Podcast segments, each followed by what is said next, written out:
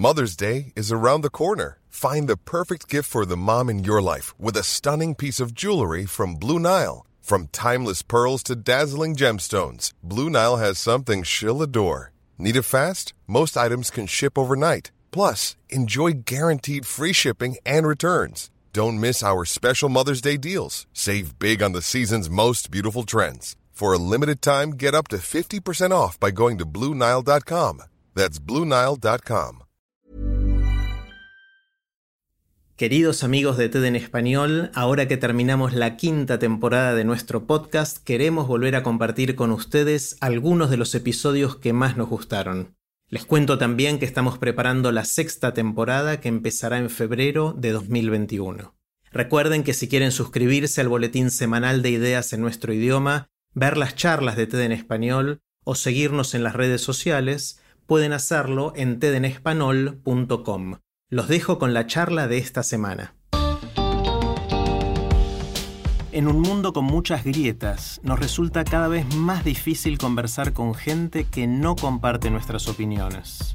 Pero a la vez, esta conversación es necesaria, diría fundamental, para llegar a acuerdos y poder convivir entre gente diversa. Bienvenidos al podcast de TED en Español, soy Jerry Garbulski. En su charla en TEDx Río de la Plata, Guadalupe Nogués se pregunta qué está detrás del tribalismo que nos separa y qué pasa cuando nuestras opiniones se vuelven parte de nuestra identidad. Si recientemente tuvieron conversaciones incómodas, esta charla puede darles herramientas para sentirse mejor en la próxima oportunidad que tengan de influir y ser influidos.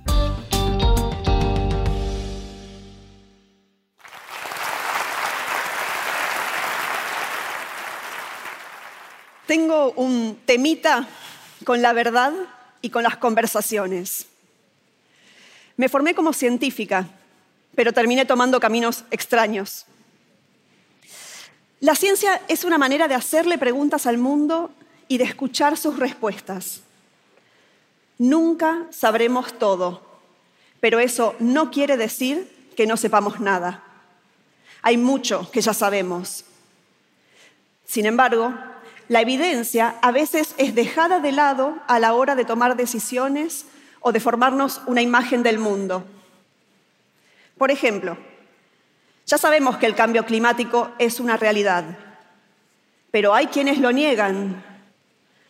Ya sabemos que las vacunas funcionan y son seguras, pero también hay quienes dudan. Esa fue mi primera decepción. Las evidencias son necesarias, pero no suficientes. Con esto se me abrió un nuevo camino.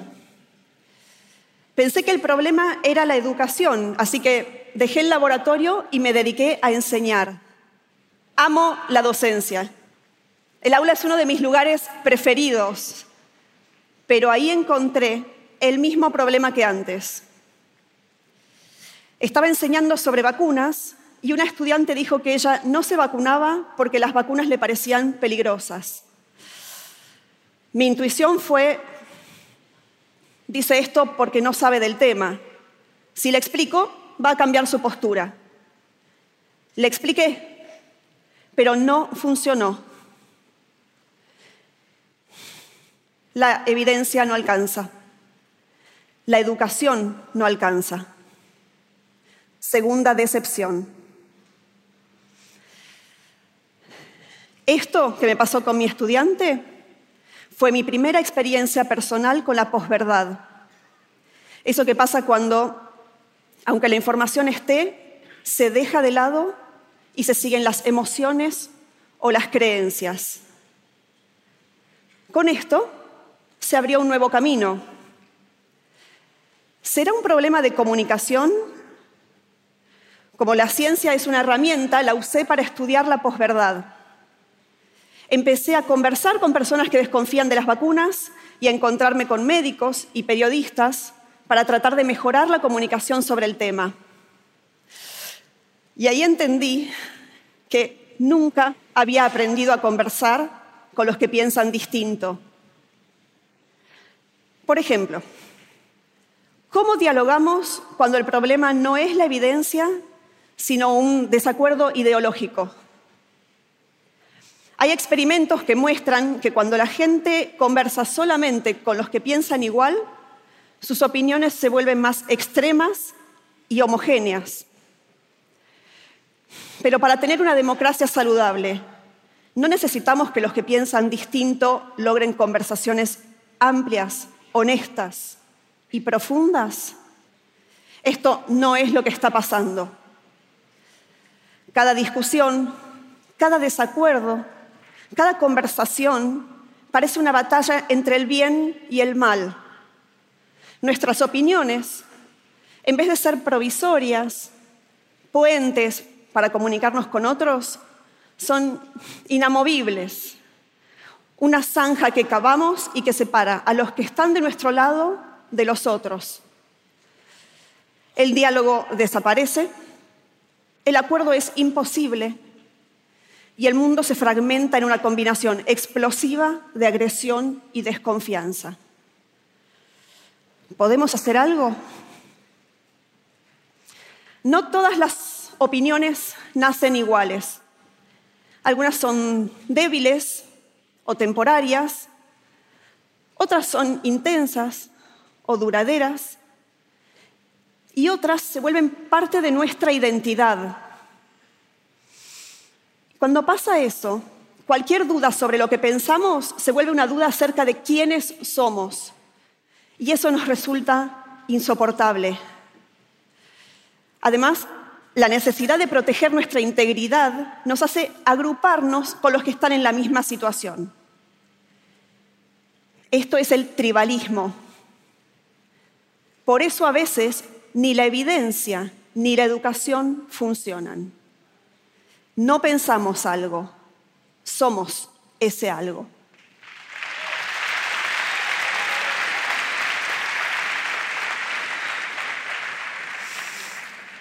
Les hago una pregunta. ¿Les pasó alguna vez de ir a una reunión social en donde hay personas que no conocen y pensar algo como, mm, no sé qué piensa esta gente, mejor, de tal tema no hablo? ¿Les pasó? A ver, levanten la mano los que vivieron algo así. En este momento, casi la totalidad del auditorio levanta la mano. Mírense, El daño del tribalismo no es solo que genera un clima de conflicto permanente, sino también que genera silencios. Algunos nos retiramos del debate, pero no porque no tengamos opiniones o no nos importe lo que pasa. No somos tibios. Por el clima de agresión, porque las cosas no avanzan, por miedo, por hartazgo, por la penalización social del disenso, por uno o varios de estos motivos, abandonamos la conversación en silencio. Es un silencio ruidoso. Y así, la imposibilidad de dialogar hace que el número de voces disminuya, a veces hasta que queda una sola. Se confunde silencio con asentimiento y se crea una ilusión de consenso. Como se oye una sola opinión, parece que hay una sola opinión. Y entonces, cualquier otra opinión ya no es solamente distinta, es disonante, es ajena y debe ser eliminada. En general, asociamos la idea de censura con la de un poder que prohíbe desde arriba. Pero hay otra forma, más sutil, la censura desde abajo, la que a través de herramientas de disciplinamiento social, como por ejemplo subiendo el tono de la pelea, genera que nos retiremos. Esto es una amenaza a la libre expresión y me hace pensar que también es un problema para la democracia, tanto en nuestro pequeño entorno como a gran escala. Parecería entonces que hay solo dos opciones. O mostramos nuestras ideas despreciando a los que no piensan como nosotros, o nos callamos Y al hacer eso, cedemos el control a los que deciden hablar. Pero esto es un falso dilema. Hay otra opción, pero necesitamos volverla evidente porque está oculta en este mar de tribalismo. Podemos tener posturas definidas, incluso muy intensas, sin subirnos a la dinámica del discurso intolerante. Es una de las cosas que aprendí al hablar con las personas que dudan de las vacunas. Para romper con el tribalismo, para buscar la mayor cantidad de voces, para salir de esta dinámica de amigos y enemigos, propongo distinguir entre qué creemos y cómo lo creemos. Y si a este cómo lo volvemos no tribal, podemos plantear nuestras opiniones sin que lo que pensamos se convierta en lo que somos. Reaparecen los matices y las conversaciones se vuelven posibles. Y a partir de ahí se pueden construir consensos que son producto de lograr acuerdos a pesar de nuestras diferencias. Pero cuando hablo de estas ideas me suelen hacer algunas críticas. Por ejemplo, que parece que con tal de evitar los conflictos, planteo dejar que los consensos decanten donde sea. No, no es eso lo que quiero decir. Si no nos expresamos porque nos sentimos alienados o expulsados, no estamos participando de la toma de decisiones. Pero todos vivimos con las consecuencias de esas decisiones. Entonces, como no nos da todo lo mismo, necesitamos hablar. Pero si no queremos hablar en este clima hostil, porque nos agota y vemos que no lleva a nada, tratemos de superar el modo tribal, más allá de lo que pensemos. Quizás tengamos más en común con quienes piensan distinto, pero quieren conversar, que con los que comparten con nosotros alguna opinión, pero son intolerantes.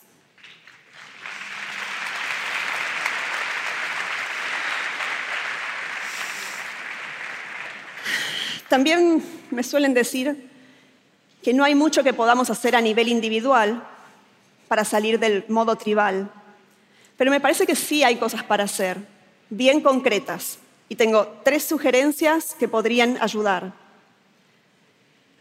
Primero, buscar el pluralismo, promoverlo activamente. Así el disenso se vuelve visible. Y esto es importante porque solo si incluimos el disenso podemos lograr un verdadero consenso. Para que esto pueda pasar, necesitamos poder hablar sin sentir que se nos penaliza socialmente pero también hace falta que seamos capaces de escuchar voces que no nos gustan. El momento de defender la libertad de expresión es ahora. Cuidarla es más fácil que recuperarla. Aprender a conversar mejor, a encontrar mejores maneras de estar en desacuerdo. Conversar no es esperar nuestro turno para hablar, tratando de imponer nuestras ideas por la fuerza o la insistencia. Es escuchar para entender al otro. Sin escucha no hay conversación. Tercero, separar las ideas de las personas. Bajo el tribalismo, atacar una idea hace que la persona se sienta amenazada, porque siente que se la ataca como persona. Pero con esa actitud, ¿cómo vamos a lograr mejorar las ideas? Necesitamos discutirlas para que sobrevivan las mejores. Las personas merecen respeto. Las ideas tienen que ganárselo. Los humanos somos inventores. En algún punto, en algún lugar, inventamos la idea de sentarnos junto al fuego a conversar. Y en un punto, las conversaciones y el fuego se parecen. Los dos están siempre entre dos peligros, el de extinguirse y el de crecer de modo descontrolado. Nos llevó tiempo, pero aprendimos a usar el fuego. Aprendimos a mantenerlo vivo para que no se apague y a manejarlo para que no nos destruya. Quizás llegó la hora de aprender a hacer lo mismo con las conversaciones. Gracias. A lot can happen in the next three years. Like a chatbot may be your new best friend. But what won't change? Needing health insurance. United Healthcare Tri Term Medical Plans are available for these changing times Underwritten by Golden Rule Insurance Company, they offer budget-friendly, flexible coverage for people who are in between jobs or missed open enrollment. The plans last nearly three years in some states, with access to a nationwide network of doctors and hospitals. So for whatever tomorrow brings, United Healthcare Tri-Term Medical Plans may be for you. Learn more at uh1.com.